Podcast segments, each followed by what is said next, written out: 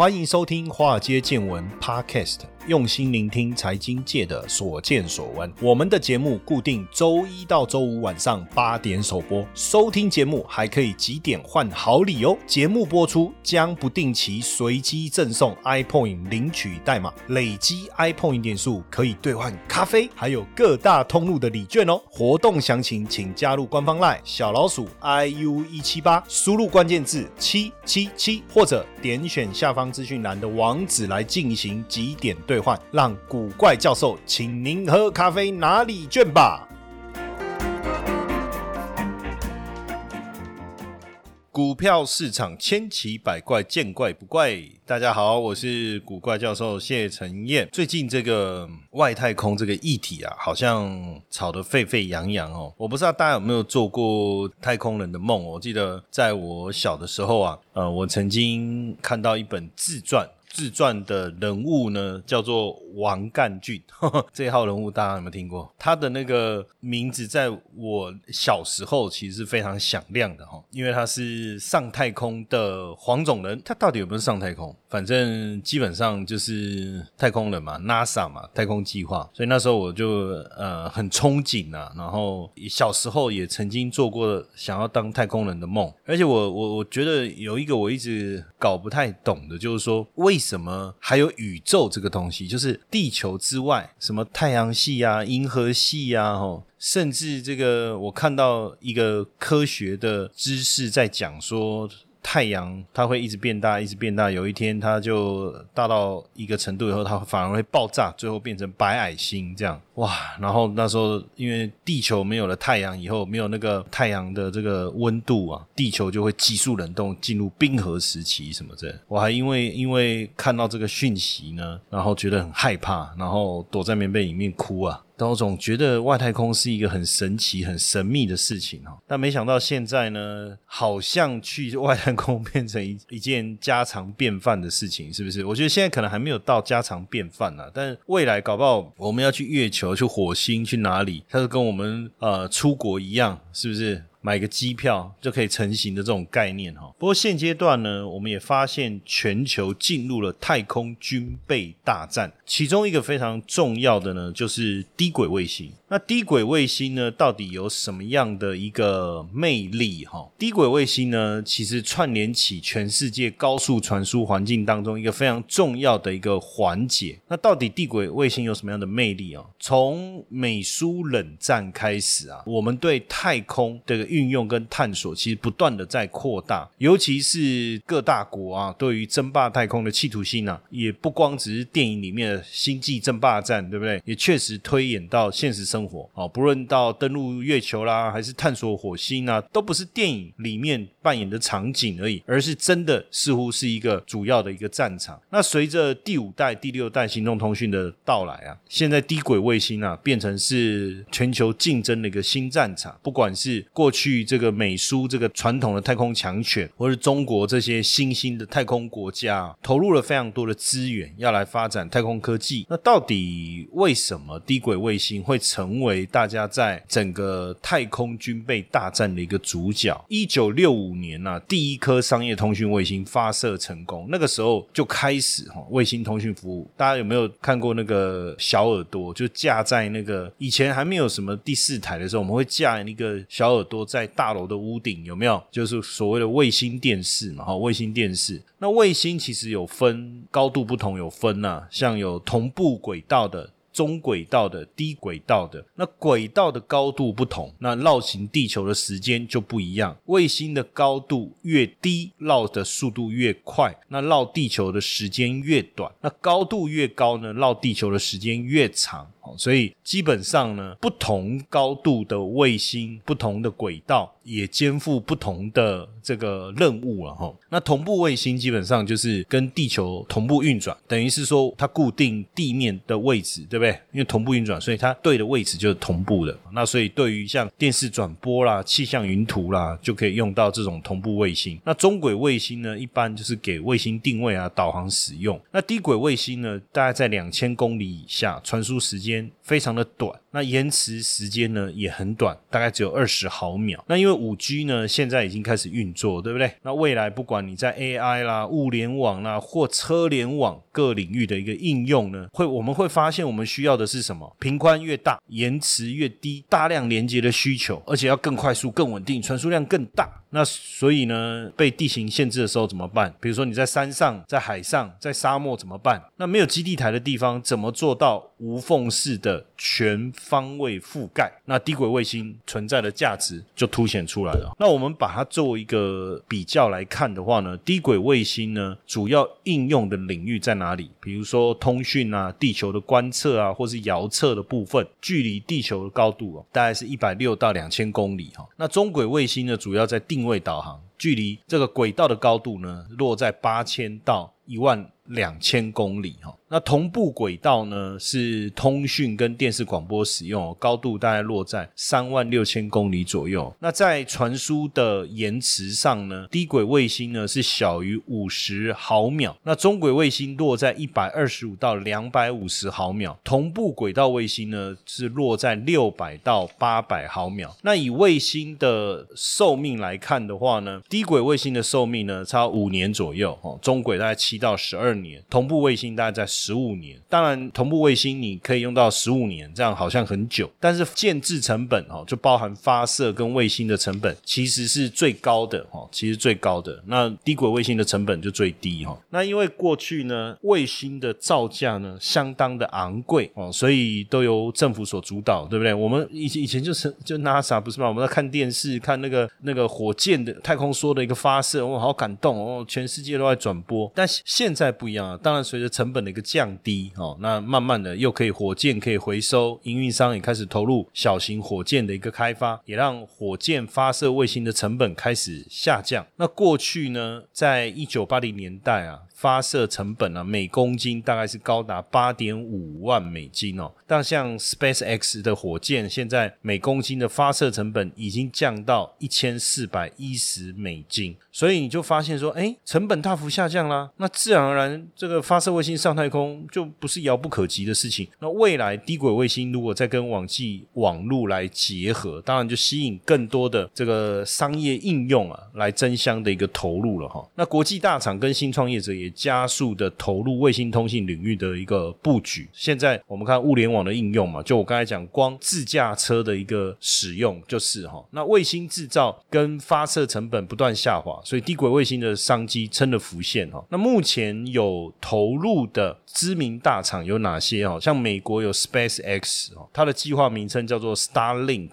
哈。那美国还有亚马逊 Amazon 也有投入，像加拿大有两家公司 Telesat，还有这个。Kepler 哦，那英国的 OneWeb 哦，都投入在低轨卫星哦通讯这个领域哦。那我们就来稍微认识一下啦，因为其实这些企业啊，也不见得大家都知道。那未来我们应该会常常听到，或是收集到跟他们有关的一个讯息啊。那第一个跟大家来聊一下是 Space X 哈，Space X 大家应该就比较清楚，因为这个是二零零二年哦，由这个特斯拉创办人 Musk Elon Elon Musk Elon Musk，为什么我我念人家的名字念出来好像在骂人呢？对不对？哈，由特斯拉创办人马斯克所创立的哈，那主要也是从事卫星设计跟制。制造还有火箭制造跟发射，二零零二年呢，你看那么早之前哈，希望能够做出这个成本低廉的太空船，然后达到移民火星。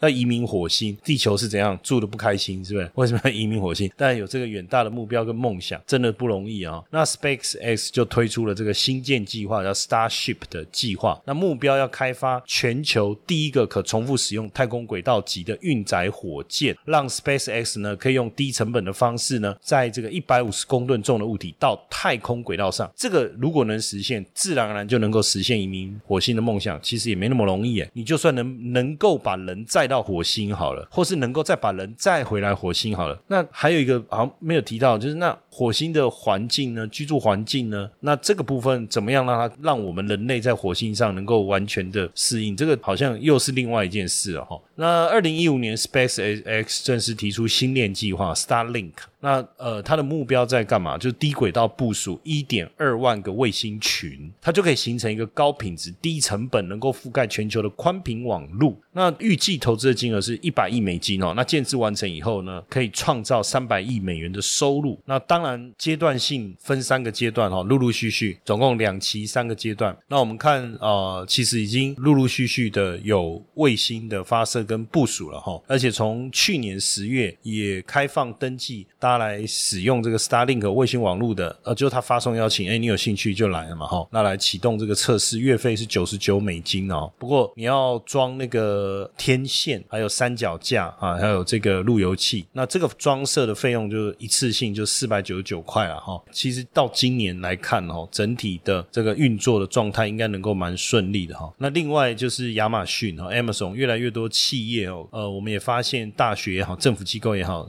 把卫星用在各种应用。那因为呃你要自己架设，但不可能嘛。那你要租用天线卫星通讯，其实经费成本也相当的高。所以亚马逊在二零一八年十一月就发表了一个 AWS Ground Station，就是 AWS。Ground Station 会提供云端服务，让这个客户呢，你可以由全球十二个地面站天线组成的全托管网络，用更经济、更有效率的方式呢，从卫星下载数据到 AWS 哦，全球基础建设这个区域哦来发展。那另外呢，OneWeb 呢，那 OneWeb 是成立在二零一二年，哈，总部在英国伦敦。OneWeb 已经进行了五轮的募资了，哈，投资方有谁？软体银行就是孙孙正义的软体银行，维珍集团，哦，他们也是发射太空船的，对不对？还有高通、空中巴士、可口可乐等等，其实总共募资了呃三四十亿的美金哦。那其实在这个发展过程中，他们把卫星系统模组化，哈，然后导入大。量的自动化设备要加速卫星的量产，降低这个成本。那二零一七年的时候，OneWeb 也获得美国 FCC 的批准，进入到美国市场。哦，那只是说去年因为疫情的关系，哈，向美国法院申请破产了，哈。但是随后呢，这个英国政府跟印度的电信业者又出资了五亿美金，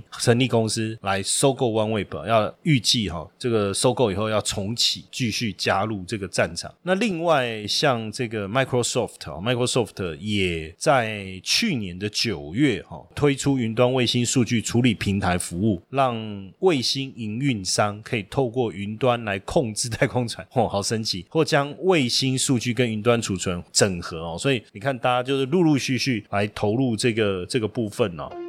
投资的魅力在于它能帮我们创造斜杠收入，但市面上的投资课程普遍都是理论教学，却缺少实物练习。台湾的海归操盘领航员招募计划启动喽！无论是否有经验，只要对交易有热情，现在将是你迈向顶尖操盘人的最好机会。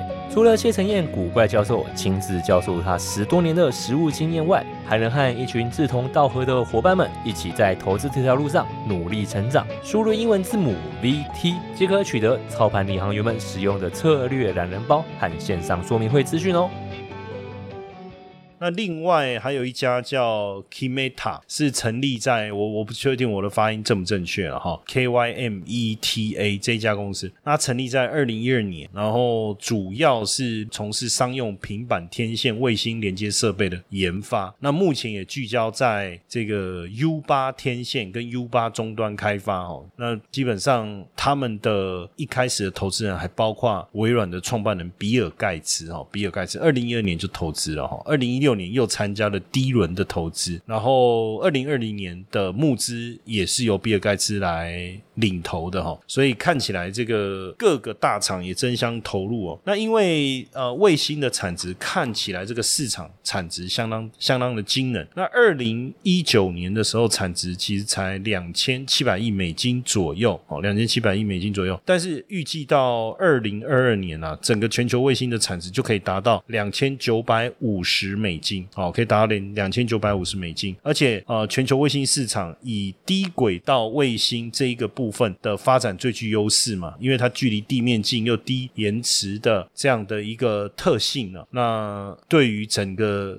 市场的发展哦，其实相当呃迷人哈，相当迷人。那现在来看呢，整个低轨卫星的营运商算 Space X 是算是独占鳌头吗？还是傲视群雄哈？基本上在用成语的时候，有时候又要想一下。哪个成语用使用比较正确哈？那目前主要营运商美国 SpaceX 哈，它在今年哦五月初就已经发射，它今年五月初发射 Starlink 计划六十颗卫星，那到。今年三月哈，统计是发射了四百二十颗，所以也开始加紧脚步哈，持续的来发射。那这个 SpaceX 的 Starlink 计划当中啊，因为它要维持马斯克对布局特斯拉电动车的态度哈，那因为预计要发射的数量要超过一万颗哈，所以这中间还是是有很多的要去注意的，因为发射那么多卫星，未来会不会太空变得很拥很挤哈？那现在的。低轨卫星的争夺战，我们也发现大家要想办法来抢市占，抢市占，包括我们刚才讲到的亚马逊，大家都要想办法来抢市占哦。那亚马逊的部分比较专注在行动跟家庭宽屏这个客群，那我发现大家好像真的都往这个方向在做竞争。那因为确实哈，整个全球卫星的市场将近三千亿美金的一个市场啊，那只是说现在不管是欧洲啊、美国啊、中国、日本、韩国都。布局低轨卫星跟五 G 啊，那成本哈还有长期的发展啊是非常重要的一个挑战哦。因为现在大家也开始去往这个国防这个方向来布局啊。那欧美地区像这个美国对于低轨卫星跟五 G 通讯的配置，当然地面五 G 是地面优先嘛哈，然后低轨卫星算是担任一个干扰保护的一个责任哦。那欧洲在欧洲航天局跟欧盟执委会的统筹下，也要推。动卫星跟五 G 的通讯结合以及运用了哈，未来除了发射这个低轨卫星之外，还有卫星的回收哦，还有太空材料，也是在发展低轨卫星产业当中非常重要的一个领域。那其实这个 Starlink 也跟我们台湾的电信商来合作，也希望说从台湾呐，从地面这个来扩大整个业务服务的范围。那那其实这个业者是谁？我们大概猜得到了哈。也我如果不讲，大概也知道，其实就是中华。电信哈，中华电信也宣布要跟美国 SpaceX 合作，希望全面性的合作哈，真的蛮蛮酷的哈，蛮酷的。所以中华电信也算是太空概念股了哦。那基本上呢，对马斯克来讲哦，他因为之前他就透露过了哈，他说呃，目前他们 Starlink 就是星链计划的用户啊，是在在七万户左右。他希望说，在就是他在六月底的时候讲这件事啊，然后他就说希望未来一年可以冲到五十万。户哦，这这样是成长的速度是非常的惊人哦。那他其实有讲到，就是说感觉上我们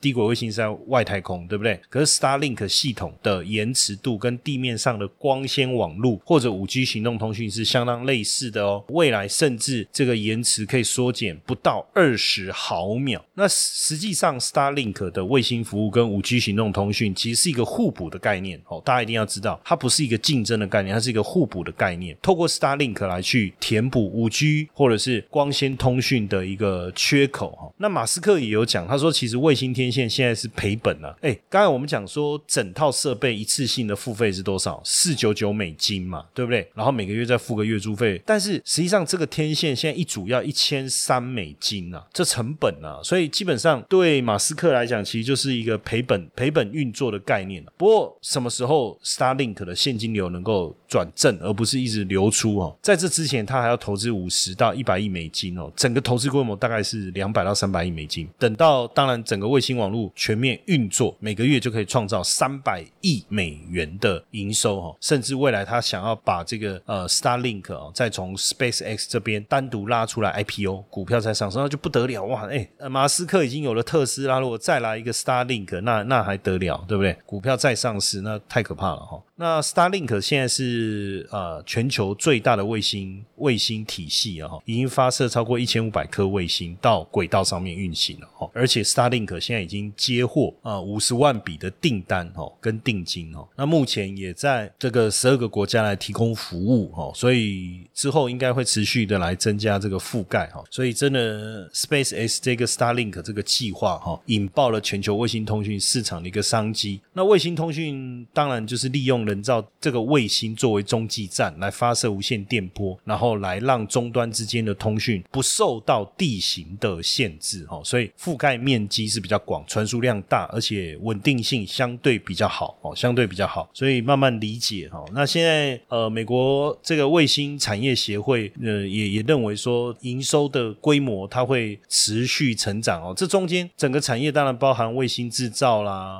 发射服务啦哦等等啊，这些都算在内啊。只是说疫情爆发期间，这个大家可可能会觉得太空产业是不是还能够持续成长？但其实，在去年呢，发射的卫星数量是连续创三年新高，比前一年就二零一九年所发射的数量三倍多了哈，三倍多，所以似乎是没有受到整个疫情的影响哦。那这个部分台湾能不能跟上呢？其实台湾也花了非常长时间在准备太空产业，大家可能会觉得攻金啊攻给尾后啦闹扣脸，可是实际上我们的科技部啊，从一九九一年就开始布局了哈，提出了太空科技长城发展计划，以卫星为发展主轴，陆续执行第一期、第二期，还有福尔摩沙的卫星计划。那二零一九年就进入了第三期。那国家太空中心也宣布啊，透过第三期国家太空科技发展的长城计划，哈，二零一九年开始到二零二八年，十年要投入超过两百五十十亿，台湾也会自主开发十颗卫星，包含六颗是这个高解析度的光学遥测卫星，有两颗是超高解析度的光学卫星，还有两颗是这个雷达卫星哦，算是打造我们的这个卫星制造国家队，希望能够建立卫星产业的供应链了哈。而且立法院也通过太空发展法，算是我们第一部的国家太空法案啊，会专责法人来推动太空发展相关事务，所以听起来是台湾应该我们也不会错过这一班太空发展的列车哦。那因为这个商机实在太惊人了哦，台湾目前也有八十多家太空产业的相关厂商，直接跟卫星产业相关的产值呢就高达八十一亿了哈，包括地面设备啦、卫星制造或是发射服务这几个领域哦。那如果你说再加上所衍生的加值服务的话哦，那业者可能将近九百家了。去年的产值就超过三千六百亿。说真的，没有看到这些资料之前，我真的不知道台湾既然跟太空这个什么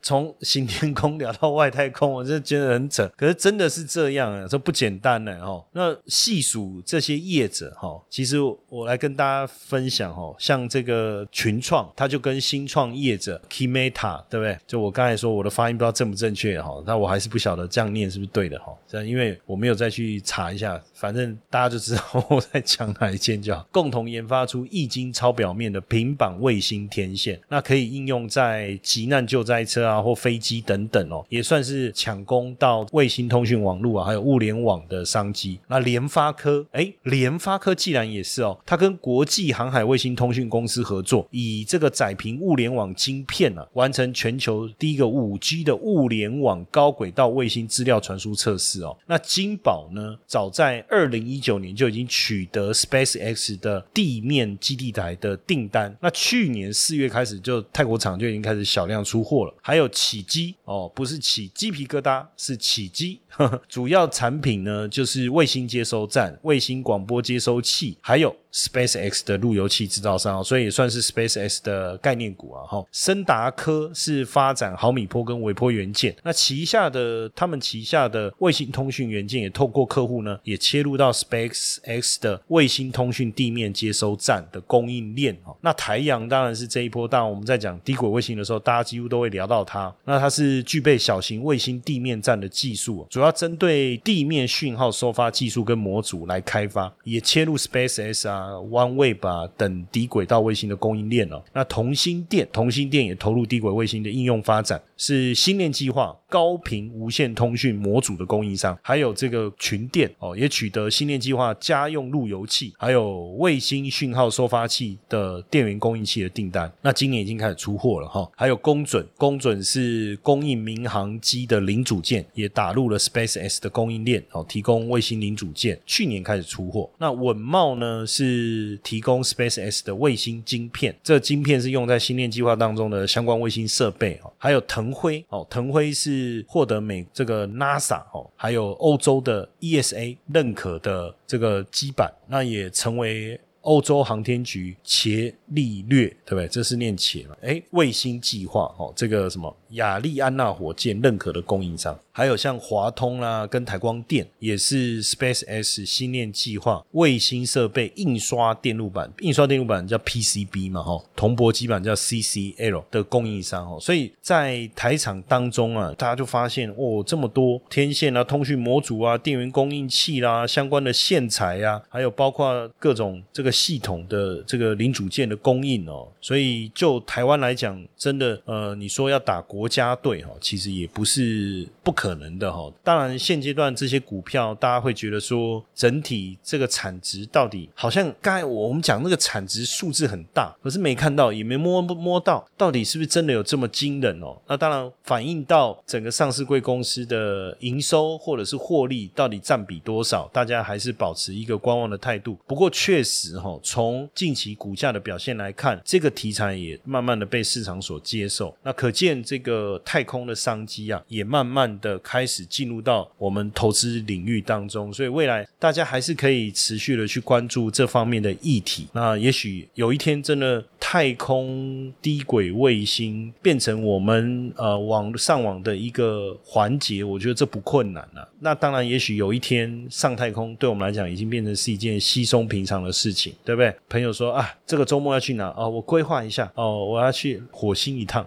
这个可能变成会是很稀松平常的一件事。我不知道，我不知道在在我有生之年，这个会不会是一件呃可以规划的事情？到目前为止来看，虽然虽然像卫星航空啊，你说像马斯克啊啊，像像亚马逊的贝佐斯啊，哦，他们都要上太空，对不对？哦，那当然这个也确实让完成了他们的心愿，但是对我们来讲还是一个很遥远的梦想。所以我觉得比较直接的，应该就是我讲的低轨卫星网络通讯这个部分，应该很快的，我们就可以看到一个普及化。好，那希望今天谈论这个内容，呃，算科普也不算哦。那稍微确实这个内容比较像让大家多了解一点点现在各厂各国发展这个低轨卫星计划目前的一个状况了哈。但是就是希望也对大家有所帮助。那我们今天的分享就到这边，谢谢大家的收听，晚安。嗨，各位听众粉丝们，大家好！我们也感谢 Mr. Bus 邀请华尔街见闻来合作这一次的支持回馈计划。嗯，如果你喜欢我们的节目，而且愿意实际的啊来支持我们的华尔街见闻，大家可以直接变成我们华尔街见闻的 sponsor。你可以选择呢一天不到十四元的定期赞助方案，这个方案呢可以额外解锁更多的隐藏版的内容，提供给大家更深入的财经资讯。好。很多同学会说，我就是喜欢古怪教授，我不要承诺，我不要回馈，我只要抖内。好，没问题，没问题。那大家就可以选择我们制定的金额赞助方案，弹性支持，没有压力。那希望大家持续支持我们的节目，那也不要错过我们的赞助回馈计划，因为大家的小小的支持，对我们华尔街见闻的团队啊是最大的鼓励。那详情可以点选资讯栏的赞助连接，立即下载 Mr. Box 成为我们的 sponsor，好不好？大家一起来支持我们。